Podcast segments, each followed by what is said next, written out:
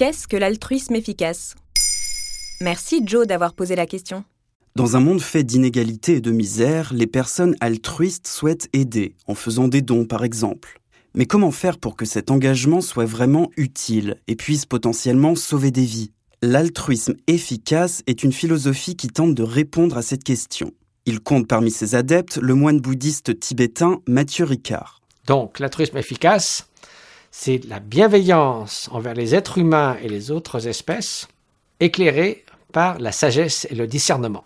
Les bases théoriques de l'altruisme efficace sont anciennes, mais le mouvement qui s'identifie comme tel naît à la fin des années 2000. L'expression gagne en popularité aux États-Unis avec la parution en 2015 d'un livre de Peter Singer sur le sujet. Le philosophe australien considère qu'il est de notre devoir de partager notre richesse personnelle pour réduire les souffrances des personnes vivant dans la pauvreté. Un mouvement grandit, l'altruisme efficace. C'est important car il combine le cœur et la tête.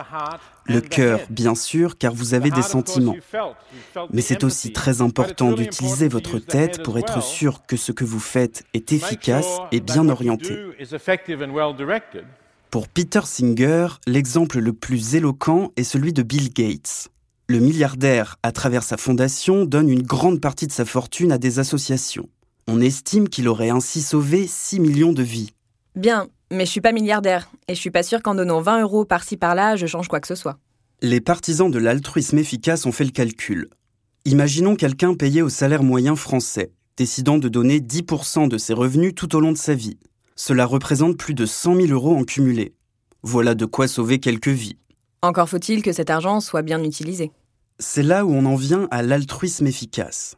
Certains sites, comme givewell.org, classent les associations en fonction de l'efficacité de leur action.